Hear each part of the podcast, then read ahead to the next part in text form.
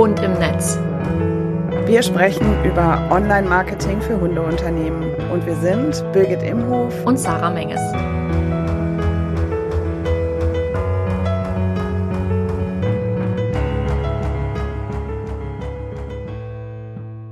Hallo und herzlich willkommen zu unserer sechsten Folge mittlerweile von Hund im Netz. Du hast wahrscheinlich in der Überschrift zu der Folge heute schon gelesen, worum es geht, und zwar um das Thema Jahresplanung. Wir haben es schon Januar, aber wahrscheinlich hast du im Dezember, wenn es dir da ein bisschen geht wie mir und Birgit, viel zu tun gehabt mit Raclette essen, Geschenke kaufen, Geschenke einpacken, die Wohnung staubsaugen, was man halt so tut im Dezember. Und vielleicht bist du noch gar nicht zu deiner Jahresplanung gekommen, deswegen passt vielleicht die Folge heute ganz gut. Wir wünschen dir auf jeden Fall jetzt schon mal ganz, ganz viel Spaß. Und bevor du dich fragst, ich habe natürlich wieder eine super coole Einleitung in das Thema mit am Start. Und ja, die hat wirklich was mit dem Thema zu tun, auch wenn du vielleicht jetzt beim Erzählen gleich denkst, Alter, was will die Olle da schon wieder von mir? Aber fangen wir doch einfach an. Und zwar gehen wir zurück in das Jahr, hm, ich glaube vielleicht zu 1997, 1998. Da war ich auf jeden Fall noch ein kleines Kind. Wie klein genau verrate ich euch vielleicht gar nicht, weil dann wisst ihr ja, wie alt ich jetzt bin, aber ich war auf jeden Fall unter 10, sagen wir das einfach mal so. Und ich war mit meiner Mama im Marktkauf, also im Supermarkt. Damals war das noch ein Marktkauf, mittlerweile nicht mehr, aber das tut eigentlich gar nichts zur Sache. Und da gab es ganz viele Plüschtiere zum Kaufen. Und wie ich halt so als kleines Mädchen eben war, ich hatte ja schon einen Berg voll Plüschtiere und ich habe auch immer fleißig Plüschtierstadt gespielt, in der alle meine Plüschtiere quasi in der Bank gearbeitet haben oder auf der Post oder wo auch immer. Aber ich wollte natürlich mehr Plüschtiere. Und was haben meine Augen dann gesehen? Da war ein wunderschönes Plüschtier, eine große Maus war das. Und die war wirklich groß, ne? Also groß im Sinne von, ich habe diese Maus gehalten und sie war größer als ich. Meine Mama meinte dann so, nein, die brauchst du nicht, du hast doch schon genug Plüschtiere, wie es halt so ist.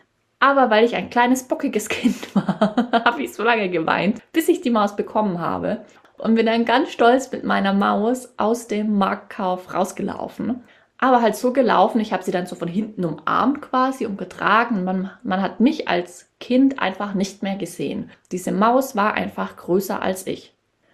Und jetzt schlagen wir den Bogen zu unserem heutigen Thema, nämlich dieses Gefühl, als ich die Maus getragen habe. Das hatte ich vor einer Woche circa wieder, denn ich habe einen Jahresplan mir ausdrucken lassen. Ich habe den nicht selbst zu Hause ausgedruckt, dafür ist mein Drucker nicht gut genug, der kann nur DIN A4. Habe meinen Mann aber freundlich darum gebeten, formulieren wir es mal so, den Jahresplan für mich auf der Arbeit auszudrucken und das Papier, also das ist DIN A0, mein Jahresplaner. Und DIN A0 ist, wenn ihr das schon mal gesehen habt, das ist sehr groß. Also ich kann den mit meinen Armen nicht richtig halten, weil meine Arme einfach zu kurz dafür sind oder der Kalender einfach zu groß. Auf jeden Fall, als ich dann den Kalender in der Hand hatte und angefangen habe, meine Jahresplanung darauf zu schreiben, ist mir eben dieser Plüschtier-Moment wieder eingefallen. Übrigens, die Maus habe ich immer noch, die heißt Klausi und die sitzt bei mir im Schlafzimmer. Aber zurück zum Thema Jahresplanung. Birgit, wie groß ist denn dein Kalender? Ist der auch so riesig wie meiner? Ehrlich gesagt, nein. Mein Jahresplaner ist DIN A5 oder so ähnlich. Also ich habe einen kompakten Buchkalender, den ich nutze, um alles Mögliche zu tracken.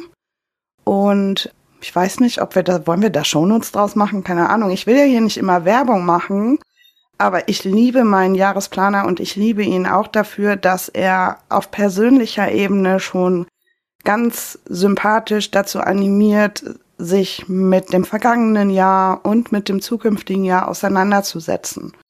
Da gibt es ein paar tolle Reflexionsfragen, die man ausfüllen kann, wenn man das möchte. Das muss man aber nicht machen. Das Besondere an diesem Kalender ist, dass diese Sachen zwar da drin sind, aber nicht so viel Platz und Raum einnehmen und so überwuchtig sind, dass man permanent das Gefühl hat, man muss irgendwie Psychospielchen machen. Denn das passt irgendwie nicht immer in unser Leben. Also das ist mein persönlicher Jahresplaner und ansonsten gibt es bei mir noch eine Excel-Tabelle und die ist hochfunktional und da plane ich sowohl meine Termine als auch das, was drumherum so ansteht, so wie zum Beispiel das Thema Content und so Ich mag das eigentlich gar nicht, wenn das, wie ich gerade schon sagte, alles so riesengroß ist. Dann habe ich das Gefühl, ich muss da etwas schaffen, ich muss da etwas machen, was viel zu groß für mich ist. Ja, deswegen. Wobei im ersten Schritt wäre ich, glaube ich, auch erstmal fasziniert davon. Okay, wow, DIN A0. Hm. Aber es kann einen auch ganz schön unter Druck setzen, oder? Ja, ich glaube, es kommt drauf an. Also ich hatte auch mal, ähnlich wie du, so eine Excel-Tabelle, in der ich, ich quasi schön für jede Kalenderwoche im Jahr mir Sachen reingeschrieben habe. Und ich habe die echt lange ausgefüllt. Und ich habe sie, glaube ich, danach, nachdem ich sie ausgefüllt hatte, einmal noch geöffnet. Ich habe einfach vergessen, dass diese Excel-Tabelle existiert. Ich habe es einfach vergessen und bin irgendwann durch Zufall wieder draufgestoßen und dachte, huch, was ist denn das? Gucke ich da mal rein.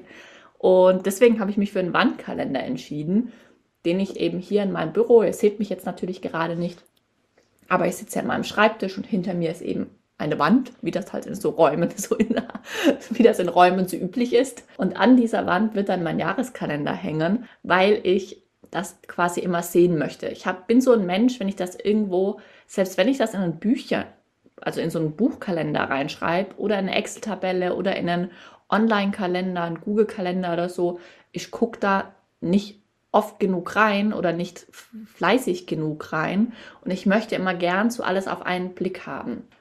Aber zu deiner Frage, Birgit, ich finde, jetzt hast du uns deinen Buchkalender so schmackhaft gemacht, jetzt musst du den schon in die Shownotes packen. Das ist spannend, weil einerseits bin ich genauso wie du, ich brauche auch immer visuell einen Überblick und gleichzeitig kann ich das nicht haben, wenn ein Wandkalender bei mir hängt. Und zwar aus dem Grund, weil ich das Gefühl habe, der schreit mich die ganze Zeit an. Das heißt, ich sehe ja dann permanent, was ich alles noch zu tun habe. Und äh, mir ist das lieber, wenn ich da einfach bewusst drauf zugreifen kann, dann, wenn mir danach ist. Also ich kann, ich kann das Gefühl total gut nachvollziehen und äh, tatsächlich meine Tabelle die ist auch genauso aufgebaut. Also ich könnte die ausdrucken und so an die Wand hängen und dann wäre das so ein Jahreskalender, also so ein, so ein Wandkalender. Aber wie gesagt, ich möchte das nur sehen, wenn ich bereit dafür bin. an meiner Wand hängen nur Dinge, die mich motivieren oder die mir eine gute Stütze sind, aber eben keine Terminverpflichtungen. Spannend. Ja, ich bin auch tatsächlich so, also an meinem Wandkalender, also das ist zwar so ein typischer Kalender, also so Januar, Februar, März, nur die Monate halt, wie sie halt so sind. Ich habe mir den aber selbst erstellt auf Canva, weil ich mit vielen der Vorlagen, die man so gefunden hat, das hat mir einfach vom Platz her nicht gereicht, weil ich will diesen Kalender, Kalender gar nicht so sehr, um da Termine reinzuschreiben. Also ich schreibe da jetzt nicht rein, morgen um 9 Uhr habe ich den und den Termin, das mache ich da gar nicht. Dafür nutze ich ausschließlich den Kalender auf meinem MacBook oder auf meinem Handy eben. Das ist beides von Apple, das heißt, die synchronisieren sich ja auch so schön. Das ist übrigens keine Werbung hier. Ich mag das aber, weil ich dann immer quasi das synchronisieren lassen kann. An meinen Wandkalender oder in meinen Wandkalender kommen tatsächlich nur große Ziele, die zur Jahresplanung gehören. Also da habe ich zum Beispiel meine Quartalsziele unten drunter stehen. Da steht dann Ziele erstes Quartal, Ziele zweites Quartal. Dann habe ich meine Monatsziele rechts überall aufgelistet. Dann steht dann Ziele Januar, Ziele Februar, Ziele Februar. Habe ich gerade schon eben schon gesagt, Ziele März. ähm, ich habe meine Urlaube drin stehen. Das finde ich super, super wichtig. Die sind auch fett markiert. Da passiert mir gar nichts in dieser Zeit. Und was habe ich denn da noch? Ach ja, genau, was ich da noch drin habe. Und deswegen brauche ich den immer an der Wand. Ich habe da meine, meine Launches, also meine aktiven Verkaufsphasen.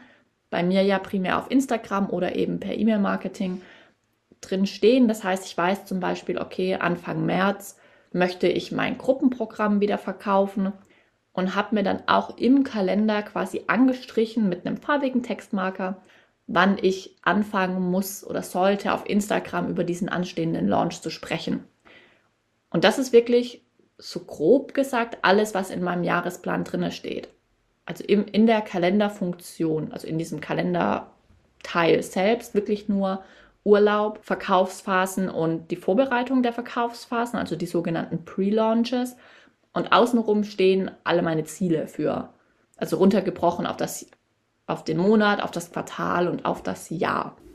Aber wenn ich dich richtig verstanden habe, Birgit, in deinen Buchkalender schreibst du quasi auch echte Termine. Also ich sage jetzt mal sowas wie 10 Uhr Finanzamt anrufen oder sowas. Sowas eher weniger. Ich nehme mir das zwar auch immer vor, das da auch einzutragen, aber solche Sachen stehen eigentlich eher digital in meinem Outlook. Äh, und das ist auch für mich die beste Praxis, weil während ich am Schreibtisch bin, ich halt dann auch mitbekomme, wenn ich zum Beispiel Beratungsgespräche oder sowas habe, dass mich das halt auch zeitlich erinnert, wann ich was tun muss. In meinem Buchkalender schreibe ich eigentlich eher rein, wie soll ich das sagen? Also besondere Sachen, aber eher in der Retrospektive, also was ich an dem Tag Besonderes erlebt habe oder eine besondere Erkenntnis, die mir gekommen ist.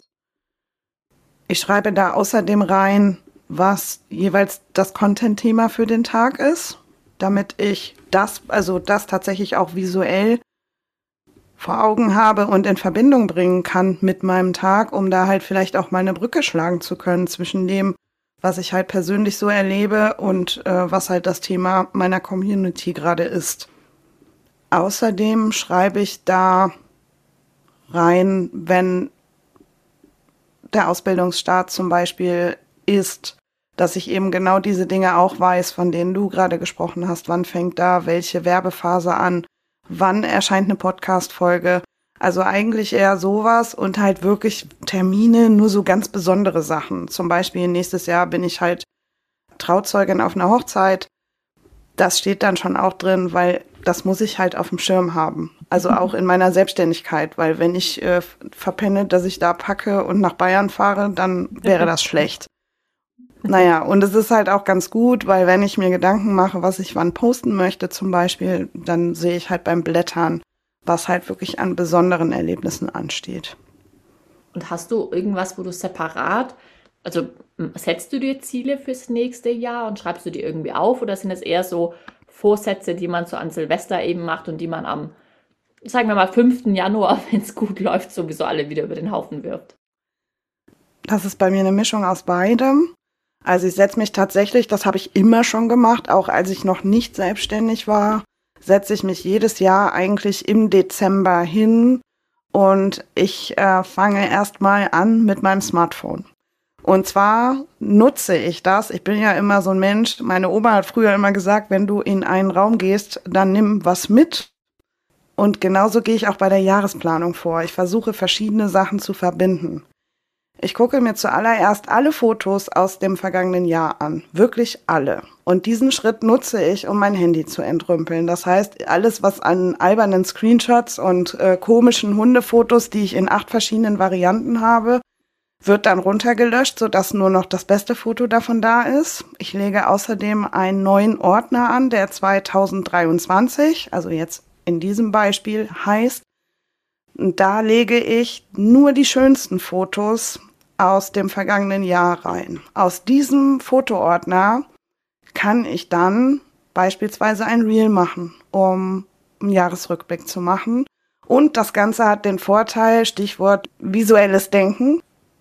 Ich habe mein vergangenes Jahr einfach nochmal so richtig gut vor Augen und ich weiß auch, wie ich mich zu welchen Zeitpunkten gefühlt habe und was für mich cool war und was für mich eher nicht so cool war und was ich im nächsten Jahr auch anders haben möchte.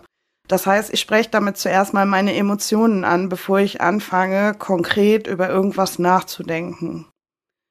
Das ist dann der nächste Schritt. Ich ähm, mache dann halt tatsächlich die Übungen aus meinem Buchkalender.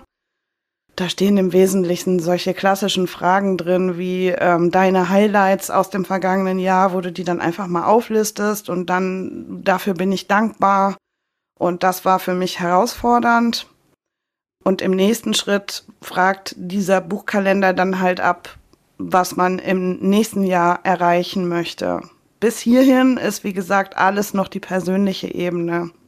Und natürlich auch so Fragen wie, äh, worauf freust du dich im nächsten Jahr am meisten und was wird nächstes Jahr eine Herausforderung? Weil es auch, finde ich, wichtig ist, dass man da sehr ehrlich mit sich selbst umgeht, weil man kann sich jetzt vornehmen, dass man sich nächstes Jahr eine Finca auf Mallorca kauft. Wenn das aber aktuell überhaupt nicht den Bedingungen entspricht, die man halt so vorfindet, dann äh, ist das definitiv eine Herausforderung. Deshalb ähm, diese Gegenfrage animiert dann dazu, dass man an der Stelle wirklich ehrlich ist und auch nur das halt da reinschreibt, was man sich auch wirklich zutraut. Und das bewahrt mich davor, mir Vorsätze fürs neue Jahr vorzunehmen, die ich gar nicht einhalten kann. Das hattest du ja gerade auch schon angesprochen. Und auf der unternehmerischen Ebene mache ich natürlich das Gleiche. Das heißt, ich gucke mir an, was habe ich im vergangenen Jahr angeboten, wie ist das gelaufen? Das kann man natürlich auf verschiedenen Ebenen tun. Einmal auf der Umsatzebene, dann kann man gucken, wie ist das Feedback gewesen? Also was habe ich für Rückmeldungen bekommen? Wie habe ich mich selbst damit gefühlt? Welches Angebot hat mir am meisten Kraft abverlangt? Da sind wir wieder beim Thema Pareto. Alles, was irgendwie sich scheiße anfühlt oder wo du das Gefühl hast, du musst permanent über deine Grenzen gehen, das sollte eigentlich nicht dauerhaft in deinem Portfolio bleiben, sondern da solltest du als selbstständige Person gucken, dass du das irgendwie entweder nochmal so anpasst, dass es sich für dich besser anfühlt. Vielleicht ist es dann das Programm nicht mehr in Live, sondern als Aufzeichnung. Oder du wechselst komplett das Format oder du streichst es halt komplett vom Programm, so dass du dich wieder besser fühlen kannst. Ich bin kein Freund davon, diese Jahresplanung nur auf der Umsatzebene zu machen. Es ist natürlich total wichtig, aber wenn du da draußen jetzt vielleicht gerade erst angefangen hast, dann ist das relativ schwierig. Also wenn du erst seit ein paar Monaten selbstständig bist und deine ersten, sagen wir mal, 378 Euro eingenommen hast, ist es für dich total schwierig, dir zu überlegen, ja, keine Ahnung, ich möchte nächstes Jahr 20.000 Euro einnehmen. Das macht einfach keinen Sinn. Und das führt uns vom Fokus her auch dazu, dass wir einfach zu materiell denken und uns selber dabei vergessen. Und das ist eigentlich ja unsere größte Waffe in der Selbstständigkeit, unsere eigene Person. Aber es gibt natürlich auch noch andere Zahlen, die man sich angucken kann. Da hast du bestimmt noch ein paar Empfehlungen, oder? Ich würde gerne nochmal auf das Thema Umsatzplanung eingehen. Ich finde auch, also ich finde Umsatzplanung nicht so gut. Ich finde eher so eine Umsatzerwartung, wenn wir das mal so formulieren. Das Ding ist, ähm, viele in der Selbstständigkeit im ersten Jahr, im zweiten Jahr, am Anfang der Selbstständigkeit, wann auch immer, ist ja Wurst, setzen sich dann hin und sagen, okay, nächstes Jahr möchte ich gerne 49.381 Euro verdienen. Die machen sich aber keinen Plan, wie sie das denn verdienen können. Ich meine, ich kann mich jetzt auch hinstellen und sagen, ich würde nächstes Jahr gern 300 Millionen Euro verdienen. Aber es muss ja auch irgendwie möglich sein. Was ich deswegen habe, ist eine Tabelle, in der ich mir aufschreibe vorab, eben so ähnlich wie in meinem Wandkalender, wann launche ich welches Produkt meiner Produkte. Also welches Produkt kann man bei mir immer kaufen, welches Produkt kann man nur zu bestimmten Zeitpunkten kaufen, was kostet das Produkt und wie viele Male möchte ich das gerne verkaufen. Da kann man ein bisschen das basieren auf die Erfahrungen. Also wenn ich weiß, ich habe dieses Jahr das so und so oft verkauft, hoffe ich, nächstes Jahr wird es wieder so gut. Oder man schätzt das halt, wenn man im ersten Jahr der Selbstständigkeit ist zum Beispiel. Und so kann man sich dann auch ein bisschen mal zusammenrechnen, wenn man dann sieht, okay, im Januar möchte ich zehn Plätze in meinem Welpenkurs vergeben. Im Februar möchte ich hm, eine Krimi-Wanderung an, anbieten, zweimal und dafür jeweils 20 Plätze vergeben, zum Beispiel. Und dann kann man eben auch ein bisschen sehen, okay, ist das überhaupt realistisch, was ich mir als Umsatzziel gesetzt habe? Wenn meine Angebote alle nur 5,99 Euro kosten, dann ist es sich super unrealistisch, ein Umsatzziel von 800.000 Euro zu setzen. Weil überleg mal, wie viel du da verkaufen müsstest oder wie viele Kunden du da haben müsstest, um das überhaupt zu schaffen.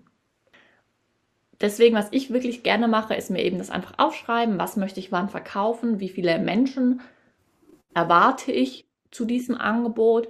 Und dann kann man eben auch so ein bisschen mit dem Preis spielen und die Excel-Tabelle einfach ausrechnen lassen. Wenn ich das, das jetzt zwölfmal verkaufe und da fünf Plätze verbuche, was verdiene ich dann grob? Also das mache ich schon, aber dieses reine, also nächstes Jahr, da verdiene ich jetzt 5 Millionen Euro, das finde ich doof. Das finde ich gar nicht gut. Es ist ja auch so, dass wenn du wirklich eine Umsatzplanung machen möchtest, speziell die Menschen, die mit Hund in Präsenz arbeiten, also gerade so Hundetrainer, Hundephysios. Was haben wir denn dann noch? Ähm, Gassi Service arbeitet ja auch in Präsenz. Für euch ist es ja total wichtig, dass ihr nicht nur berechnet, was möchte ich denn, was reingeht, sondern ihr müsst auch eure Kosten im Kopf haben. Und ähm, deshalb ist so eine Umsatzplanung fürs kommende Jahr ein absolutes Nice to Have, keine Frage, aber deutlich wichtiger ist, dass ihr wisst, was muss ich denn überhaupt verdienen, damit meine Selbstständigkeit sich trägt? Oder wenn ihr jetzt noch am Anfang steht und sich die Selbstständigkeit noch nicht trägt, wo genau wollt ihr denn hin und in welcher Zeit ist das realistisch, dass ihr da hinkommt? Das ist so ein bisschen der Hintergrund, warum ich beim Thema Umsatzplanung super kritisch bin, denn also speziell dafür kann, könnten wir mindestens eine, wenn nicht sogar drei eigene Folgen machen.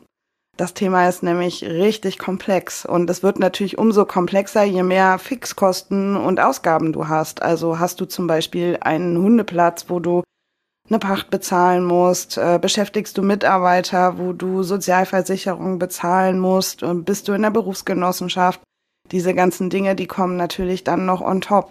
Und äh, da reicht es halt nicht aus, wenn du dir überlegst, wie viel Umsatz du gerne hättest. Sarah und ich sind da so ein bisschen im Vorteil, weil wir keine Räume anmieten müssen und keine Mitarbeiter beschäftigen. Deswegen, ja, da solltest du auf jeden Fall genau hinschauen. Ganz wichtig bei so einer Auflistung, wenn du dir anschaust, was für Kosten du alle hast, vergiss bitte auch nicht die Kosten, die du vielleicht nicht jeden Monat hast, aber vielleicht vierteljährlich oder alle sechs Monate. Das so, so Thema Autoversicherung zum Beispiel. Ich weiß nicht, wie es dir da geht, Birgit, aber jedes Mal, wenn mein, meine Autoversicherung mir wieder schreibt und sagt, hallo, die sechsmonatigen Gebühren fallen jetzt wieder an, denke ich mir so, oh, nicht schon wieder. ja, absolut. Und da ist noch was anderes. Also, wenn du so eine Planung schon machst, dann ist es auch total sinnvoll, dass du diese Planung vielleicht auch mal hernimmst, um zu kalkulieren, was für einen Stundensatz du denn eigentlich nehmen möchtest. Beziehungsweise, wenn du weißt, wo du hin willst, was du im Jahr verdienen möchtest, dann kannst du davon ja ableiten, wenn du so und so viele Stunden am Tag arbeiten möchtest und so, so und so viele Tage im Jahr Urlaub hast, wo kommst du dann aus? Wie viel soll dein Einzeltraining kosten oder deine Gruppenstunde? Und bitte lass dich da auch nicht davon beeinflussen, weil das höre ich super oft dann, ja, aber in meinem Ort, da gibt es auch zwei andere Hundetrainerinnen und die verlangen schon 5 Euro die Stunde weniger als ich. Ja, und? Also natürlich, du solltest jetzt nicht hundertmal so viel verlangen wie die, weil dann ist es irgendwann unrealistisch. Aber wenn du dir ausrechnest anhand deiner Tabelle, was du eben pro Stunde verdienen solltest, und das ist höher, beziehungsweise du hast mehr Qualifikation, du hast mehr Erfahrung, du hast höhere Ausgaben, was auch immer, dann ist das auch gerechtfertigt. Also bitte nicht dann immer sagen, ja, aber ich wohne ja auf dem Dorf und da sind 12,99 Euro die Stunde schon viel. Also das hasse ich, wenn das jemand sagt. Das wollte ich nur kurz erwähnt haben. Okay, und du wirst auf gar keinen Fall 12,99 Euro die Stunde nehmen. Bitte auch nicht für deine Gruppenstunden. Das ist viel zu wenig.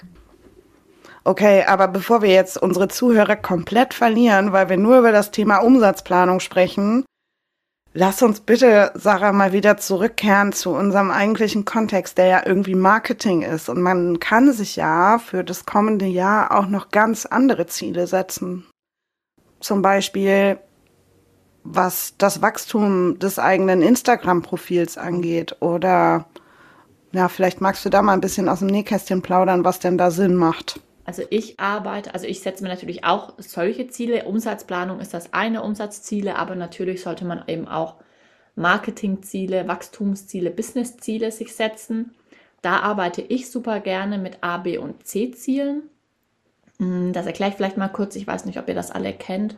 A-Ziele sind Ziele, die relativ einfach zu erreichen sind. Das habe ich vielleicht schon mal geschafft, da war ich schon mal und das möchte ich weiterhin zu machen. Zum Beispiel ein A-Ziel von dir könnte sein, du hast einen, einen du bietest ein Medical Training an und möchtest dafür regelmäßig, du bietest das, keine Ahnung, sechsmal im Jahr an und möchtest immer zehn Plätze dafür verkaufen. Du hast das dieses Jahr schon so gemacht und möchtest das gerne weiter so machen. Deswegen ist das ein A-Ziel, weil es eben relativ leicht zu erreichen ist. Du weißt, wie du es erreichen kannst und deswegen ist es auch relativ realistisch.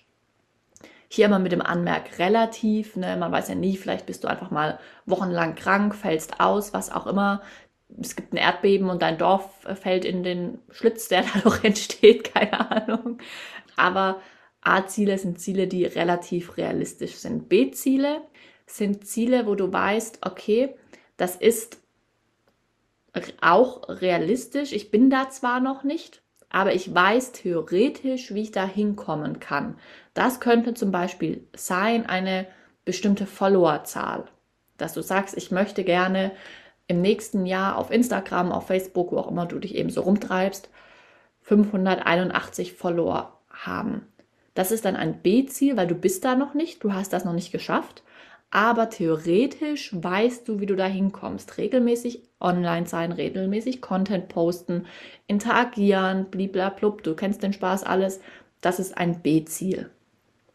Und das C-Ziel, das ist quasi so ein Ziel, wo du denkst, oh, es ist so utopisch, oh mein Gott. Also es soll jetzt nicht so völlig außerhalb deiner Liga sein, jetzt nicht, dass du denkst, äh, mein C-Ziel ist, morgen bin ich Prinzessin von Timbuktu. Ähm, das ist absolut un unrealistisch an meiner Stelle. Oder, oder die Finca in Mallorca könnte Richtig. so ein C-Ziel sein, oder? Ja, ja genau. Ähm, wo man eben weiß, okay, dafür muss ich echt hart arbeiten und das wird schwierig, aber es ist nicht so völlig außerhalb meiner Liga. Also das ist harte Arbeit, du weißt noch nicht so genau, wie, wie du das anstellen sollst, das zu schaffen, du weißt noch nicht so genau, wie finanziere ich meine Finca auf Malle, wo kaufe ich die überhaupt, du weißt es noch nicht, aber rein theoretisch wäre es möglich, wenn du dich genügend reinhängst. Und so versuche ich eben meine Ziele ähm, zu strukturieren und zu schauen, okay, ähm, A-Ziele, B-Ziele, C-Ziele. Und die setze ich mir dann eben fürs ganze Jahr. Zum Beispiel, ich plaudere jetzt mal ein bisschen aus meinem Nähkästchen eins meiner A-Ziele für nächstes Jahr, also oder für dieses Jahr, du bist ja jetzt schon im Januar theoretisch, ist zum Beispiel, dass ich gerne eine neue Mentoring-Kundin pro Monat möchte. Das habe ich schon mal geschafft, deswegen weiß ich auch, okay, so funktioniert das. Ich muss regelmäßig dafür Werbung machen, ich muss das regelmäßig erwähnen, ich muss eben da aktiver sein, deswegen ist das theoretisch leicht umsetzbar, aber ich muss halt etwas dafür tun. Hast du spontan so ein Art-Ziel, was dir einfällt, Birgit? Finca lässt manchmal weg, ne? ja, ich glaube, das mit der Finca haben wir jetzt auch ein bisschen verdreht, ne? Weil eigentlich, das ist ja, also das ist ja dann wahrscheinlich eher ein D-Ziel, ne? Also. Oder es ist halt eine sehr kleine Finca, so eine Gartenhütten-Finca. genau. Also wenn ich schon, wenn ich schon eine gewisse Umsatzstärke habe und auch damit rechnen kann, dass das im nächsten Jahr wieder so ähnlich sein wird, dann kann ich mir vielleicht so eine Finca vornehmen, aber tu es besser nicht. ähm, okay, die Frage war, ob ich ein A-Ziel habe oder ob ich sowas kenne. Ich würde sagen, meine Ausbildung passt da rein, oder? Dass ich weiß, ich möchte die nächstes Jahr wieder anbieten und dass ich festlege einfach, wie oft ich das tun werde, weil ich weiß schon, wie es geht. Und das, was mich aber auch interessiert, Birgit, die Finca lassen wir jetzt mal weg. Aber du hast bestimmt auch ein C-Ziel. Ein C-Ziel, wo du sagst, ich weiß eigentlich noch nicht so genau, wie das gehen soll, aber ich möchte da gerne mal hin. C-Ziel kann ja zum Beispiel sein, ich möchte gerne äh, Mariah Carey auf einem Konzert treffen und dann, dass sie eine Werbung für die Ausbildung macht. Mensch, Sarah, mein C-Ziel, das darf ich doch noch nicht verraten. Warum denn nicht? Naja, weil da ist doch was, wir sind doch was am Planen dran. Da ist was im Busch. Ja, genau, aber konkreter werden wir ja noch nicht. Nein, also wenn du wissen willst, was, was mein C-Ziel ist und wahrscheinlich auch Sarahs, oder? Hm, oder ist es bei dir schon in B? Nein, es ist noch in C, aber vielleicht, vielleicht schreibe ich es ja mal in B und C rein. also wenn du, wenn du wissen willst, was es ist, dann musst du auf jeden Fall weiter unseren Podcast hören, weil das werden wir dir hier nämlich in einer der nächsten Folgen verraten. Und was wir dann auf jeden Fall machen, wenn du die A, B und C-Ziele dir mal aufgeschrieben hast, also mach das gerne nochmal A-Ziele leicht umsetzbar und bereits erreicht in der Vergangenheit, B-Ziele ein bisschen schwieriger, noch nicht erreicht, aber theoretisch machbar und C-Ziele ist noch nicht so ganz klar, wie du da hinkommen willst, aber irgendwie wird es schon gehen.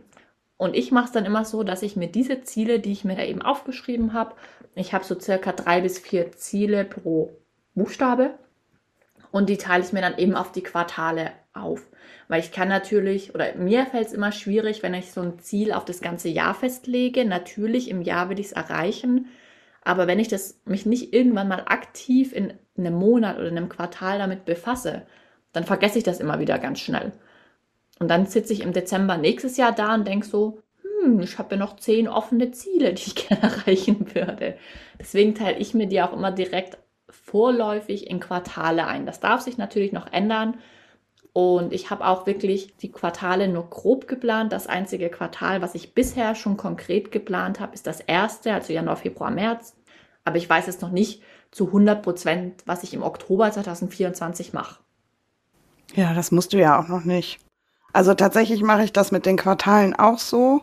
Und das ist auch genau so, wie wir das in der Membership machen weil ich das einfach total sinnvoll finde, damit man sich nicht selbst verliert, weil ich kenne dieses Gefühl noch aus der Anfangszeit meiner Selbstständigkeit, wo ich irgendwie immer so alles Kamikaze aus dem Bauch rausgemacht habe und irgendwann gemerkt habe, ach du Scheiße, ich habe halt einfach immer zu viele Ideen und wenn ich denen immer nachgehe, dann neige ich dazu, Sachen aus dem Kopf zu verlieren, aus den Augen zu verlieren, die mir eigentlich wichtig sind oder die ich auch machen muss, weil es ansonsten einfach nicht weitergeht. Und da ist wieder die Verknüpfung von meinem Kalender und meinem Outlook, weil Quartals, Quartalsmeeting mit der Membership und auch meine eigenen Quartalsziele, dafür gibt es Termine in meinem Kalender. Das heißt, an dem Tag ist auch ein festes Zeitfenster geblockt und da passiert dann auch nichts anderes in der Zeit. Mhm. Das finde ich auch super. Das mache ich bisher nur für meine Umsatzsteuervoranmeldung und für sonst nichts. du weißt ja, wenn du in einen Raum gehst, dann nimm was mit. Du könntest das doch, wenn du vierteljährlich veranschlagt bist. Das ist ja wahrscheinlich so, oder? Ja. Dann könntest du das super verbinden. Ja, das stimmt. Was mich aber jetzt interessieren würde, Birgit, einfach mal so aus dem Bauch raus. Achtest du bei deiner Jahresplanung vorerst auf deine geplanten Launches oder auf deinen Urlaub? Ich fange bei meinem Urlaub an, definitiv. Und ich fange auch sogar noch kleinschrittiger. Äh, tatsächlich gehört das auch dazu, zu meiner Jahresplanung, ohne dass ich mir das jemals vorgenommen hätte. Aber wenn ich dann schon mal einmal in dem Gedankenprozess drin bin, und so zurückgucke, dann gehört auch dazu, wie gefällt mir denn so, wie ich bisher meine Wochen verbringe. Und äh, ich bin ein großer Freund davon, das habe ich ja gerade schon angedeutet, Sachen wirklich als Termine in den Kalender zu packen, damit man Dinge nicht aus den Augen verliert, zum einen, und damit man eben nicht immer so wie so ein Eichhörnchen auf Speed von einem Termin zum anderen jagt und wenn bei mir was im Kalender liegt, dann liegt das da. Und wenn ich eine Anfrage für eine Beratung bekomme und da liegt aber was im Kalender, dann habe ich da keine Zeit. Punkt. Das ist super wichtig. Es ist super wichtig, dass du dich ernst nimmst mit, mit deinen Bedürfnissen, auch was deine Art zu arbeiten angeht. Weil es bringt überhaupt nichts, wenn du dich durch den Tag hetzt und ein Termin dem anderen folgt und du abends überhaupt nicht mehr weißt, was du über den Tag eigentlich gemacht hast und dann darüber vielleicht deinen Hund vergisst, deine Katze oder dass eine neue Serie bei Netflix rausgekommen ist, die du dir unbedingt angucken wolltest oder im schlimmsten Fall sogar eine Verabredung mit deiner Freundin. Also als allererstes, wie gesagt, wie läuft meine Woche? Bin ich damit zufrieden? Will ich das im nächsten Jahr genauso machen? Wenn ich diese Einteilung mir neu überlegt habe, dann gucke ich in das, was privat so im kommenden Jahr ansteht ich habe ja eben schon von der Hochzeit gesprochen.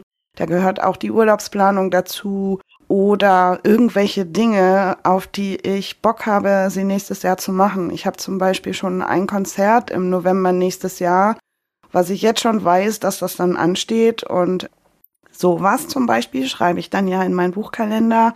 und sorge auch dafür, dass drumherum am Abend vorher, äh, am Tag vorher und am Tag danach, dass ich dann eben nicht morgens um acht den nächsten Termin habe und blocke mir dann im Kalender eben auch Freizeit. Mhm. Ja. Es klingt alles sehr, sehr theoretisch, wenn du jetzt hier so zuhörst und äh, vielleicht auch ein bisschen kompliziert, aber es kann nicht schaden, wenn du dir angewöhnst, auf deine Life-Work-Balance, auch wenn ich dieses Wort nicht mag, aber achte einfach auf dich, weil sonst machst du in der Selbstständigkeit den gleichen Fehler wie in einem Angestelltenverhältnis. Ich mache es auch so, dass ich, wenn ich meinen Jahresplan, also meinen DIN A0 gigantomanen Jahresplan habe, als erstes trage ich immer die Urlaube ein mit ein paar Puffertagen vorne und hinten, weil ich finde, es gibt nichts Schlimmeres, wenn man samstags in Urlaub fährt und aber freitags um 18 Uhr noch einen Termin hat. Das finde ich zum Kotzen und das will ich nicht. Deswegen ist Freitag, da bin ich zwar noch da, aber ich streiche den schon ab als Urlaub, damit ich da keine Termine mehr reinnehme. Und dann achte ich eben drauf, ich habe es ja vorher schon kurz erwähnt, ich habe in meinem Wandkalender, schreibe ich mir immer hin, wann meine Verkaufsphasen sind, meine aktiven. Und da gucke ich halt auch wirklich extrem drauf, passt das mit dem Urlaub. Ich habe keinen Bock, im Urlaub zu sitzen und die ganze Zeit auf Instagram rumömmeln zu müssen und irgendeins meiner Angebote zu verkaufen.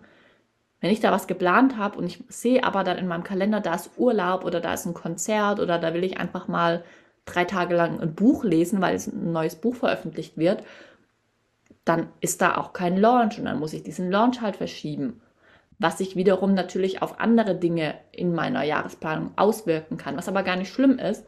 Aber ich finde, man muss sich da einfach mal dran setzen. Natürlich, und das ist ganz, ganz, ganz wichtig, darf sich das im Laufe des Jahres noch verändern.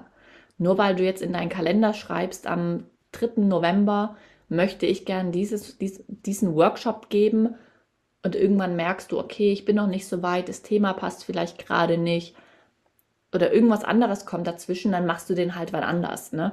Also das ist ja nicht in Stein gemeißelt, aber es hilft schon, wenn man sich das zumindest grob vorab überlegt und eben darauf achtet, dass die Freizeit nicht zu kurz kommt. Das finde ich auch super wichtig. Ja, das sehe ich auch so. Was mich noch interessieren würde, Sarah, mm, überlegst du bei deiner Jahresplanung auch, ob du neue Marketingstrategien ausprobieren möchtest? Oder legst du dich schon darauf fest? Also möchtest du zum Beispiel, jetzt ist ja gerade Threads in aller Munde, oder äh, möchtest du vielleicht noch einen anderen Kanal aufmachen? Also Kanäle? Also tatsächlich, ich schreibe mir jetzt nicht rein, Juli ausprobieren, ob ich YouTube-Videos cool finde. Ich mache das eher so ein bisschen spontan. Ich finde auch, ich merke ja, jetzt, beziehungsweise wenn ich auch mal ein Jahr zurückblicke, beziehungsweise auch wenn ich eben in meinen anderen Marketingkanälen drinne stecke, ob die gut laufen oder nicht. Und wenn doch so alles gut läuft und ich so aktuell genug Kunden für mich habe und genug Einnahmen schaffe, dann will ich mich auch nicht fünf teilen und mich nochmal irgendwo rumtreiben müssen. Übrigens, da können wir vielleicht irgendwann mal eine eigene Folge machen, wenn wir da Lust drauf haben. Aber meine Meinung zu Threads ist, ich finde es voll behindert. ich habe da gar keinen Bock drauf. Wie witzig. Wie witzig, da sind wir total konträr. Also ich sehe im Moment noch keinen Nutzen dafür fürs Marketing, beziehungsweise da muss ich erst noch zeigen, was da sinnvoll ist und was nicht. Ich genieße das total, da nicht permanent mit irgendwelchen Bildern zugeschüttet zu werden, ähm, und auch nicht permanent mit Reels belästigt zu werden, die ich nicht sehen will. Was mich allerdings gerade extrem anstrengt. Es ist ja so, dass wenn man da halt hinwechselt, wird einem automatisch vorgeschlagen, dass man die Follower von Instagram mitnimmt, die man halt schon hat. Und ähm, dadurch, dass halt nicht jede, jeder, den man bei Instagram folgt, auch schon bei Threads ist, hat man dann am Anfang halt irgendwie erstmal nur 17 Follower oder so.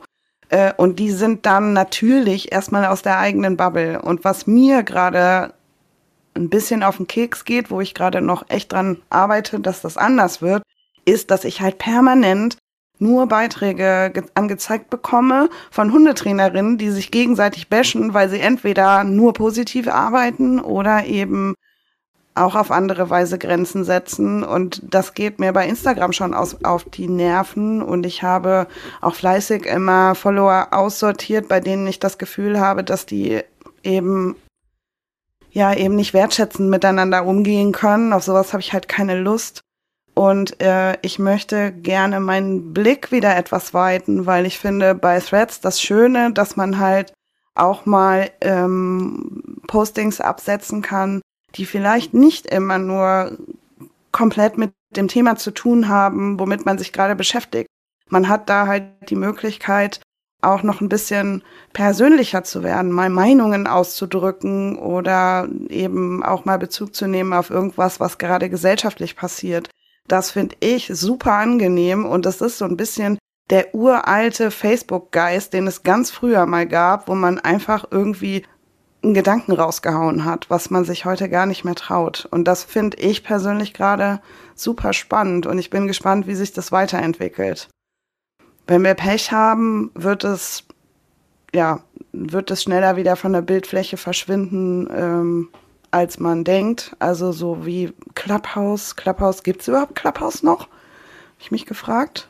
Aber es, ich glaube, es wird so ähnlich laufen, ein bisschen wie es gab doch auch mal von einem halben Jahr, da war es schon ein Jahr, ich glaube, es ist schon ein Jahr her, wo Instagram dann verkündet hat, sie werden jetzt so ein bisschen TikTok, also Fullscreen, alles nur noch auf ganzem Bildschirm, nur noch Videos. Und es kam ja dann, also es hatten nicht alle. Es war so, dass eben, wie es halt bei Instagram eben so ist, nur ausgewählte oder zufällig ausgewählte Nutzerinnen dann dieses Update hatten. Und ich hatte das zwei Tage lang und es war grausam. Und alle haben sich beschwert und dann ist es wieder verschwunden und Instagram hat einfach so getan, als wäre es nie geplant. Ja. Ja, es ist, bleibt spannend, weil in Amerika ist es wohl so, dass das nicht so gut angenommen wird. Ähm, ich glaube aber, dass wir gesellschaftlich, kulturell ein bisschen anders drauf sind als die Amis. Von daher glaube ich nicht, dass man davon jetzt unbedingt was ableiten kann. Äh, wenn sie es gewollt hätten, hätten sie aus Amerika ja schon was ableiten können und es auch schon wieder vom Markt nehmen. Und was ich noch gerade ganz cool finde, also es wurde ja gesagt, dass ähm, Ads, Anzeigen dort erst kommen werden, ich glaube, ab einer Milliarde Nutzern. Das heißt, bis dahin ist es erstmal ein reines Spiel mit dem noch nicht sehr ausgebildeten Algorithmus, wenn da überhaupt schon einer ist. Ich habe keine Ahnung. Gerade kommt es mir so vor, als wäre da noch nichts groß. Wir schweifen aber gerade ein bisschen vom Thema ab. Jetzt hast du hier so kurz War. unsere Fred-Meinung mitbekommen, ob du die wolltest oder nicht. ähm, haben wir denn noch irgendwas Wichtiges zum Thema Jahresplanung? Aber was ich dir noch empfehlen würde, Nutzerinnen und Nutzer, Nutzerinnen, es nennt sich schon so Nutzerinnen, Zuhörerinnen und Zuhörer, so, jetzt bin ich schon zu arg in diesem Instagram-Sprech drinne. Was ich mir immer gerne mache am Ende des Jahres, also ich bin jetzt nicht so, Birgit hat ja vorher erzählt, dass sie sich auch gerne persönliche, ähm, also persönlich ihr Jahr auswertet, also ihr Privatleben quasi. Da bin ich jetzt nicht so der Fan von. Also ich mache es einfach nicht, nicht weil ich es doof finde, sondern weil ich es einfach halt nicht mache. Was ich aber immer mache, ist mir am Ende des Jahres ein Wort, also wirklich nur ein einziges Wort für das kommende Jahr zu setzen, was ich so quasi ein Mottowort, also kein, kein ganzen Spruch, kein ganzes Zitat, was auch immer, sondern wirklich nur ein Wort und es steht dann auf einem Post-it und es klebt hier an meiner Wand, damit ich das, nicht vergesse. Und das finde ich immer ganz, ganz, ganz wichtig, dass man sich so ein, so ein Wort setzt. Einfach, das kann wirklich, das kann ein Verb sein, das kann ein Adjektiv sein, das kann ein Substantiv sein. Du kannst sagen Wachstum oder Entspannung oder Freizeit oder was auch immer, was du da eben möchtest. Und ich würde dir auch empfehlen, das irgendwo auf ein Post-it zu schreiben. Kann auch ein buntes Post-it sein, damit es ein bisschen schöner aussieht und es dir irgendwo hinzukleben. Meinetwegen auch an die Innenseite von deinem Schrank oder deiner Unterwäscheschublade oder sonst irgendwo. Irgendwo, wo du halt regelmäßig reinguckst. Ich hoffe sehr, du guckst regelmäßig in deine Unterwäschenschublade, damit du das nicht vergisst. Okay. Ja, ich glaube, das waren jetzt heute sehr, sehr gemischte Inspirationen. Ich hoffe, du konntest einiges mitnehmen. Wenn du zu der einen oder anderen Sache Fragen hast, weil wir vielleicht ein bisschen abgedreht sind, dann kontaktiere uns gerne über die Instagram-Kanäle, die du ja unten unter der Folge findest. Genauso wie die Show Notes, was ja diesmal nur ein Link ist. Und ich wünsche dir auf jeden Fall ganz, ganz viel Spaß bei deiner Jahresplanung und sieh zu, dass du selbst nicht zu kurz kommst in deinem neuen Jahr. Und natürlich, wie immer, hier der Appell oder die Bitte an dich, wenn dir die Folge gefallen hat und du denkst, ey, die zwei Nudeln da sind irgendwie lustig und irgendwie finde ich das cool, denen bei ihrem Gebabbel zuzuhören, dann bewerte uns doch gerne mit fünf Sternen, je, wo auch immer du uns gerade hörst, Apple, Spotify, keine Ahnung. Wir würden uns auf jeden Fall total darüber freuen und hoffen, dich in zwei Wochen zu unserer nächsten Folge wieder zu hören. Oder dass du uns wieder hörst, sag mir das mal so. Genau, und gib doch auch gerne unseren Podcast weiter. Und jetzt hab eine gute Zeit. Bis dann. Tschüss. Tschö.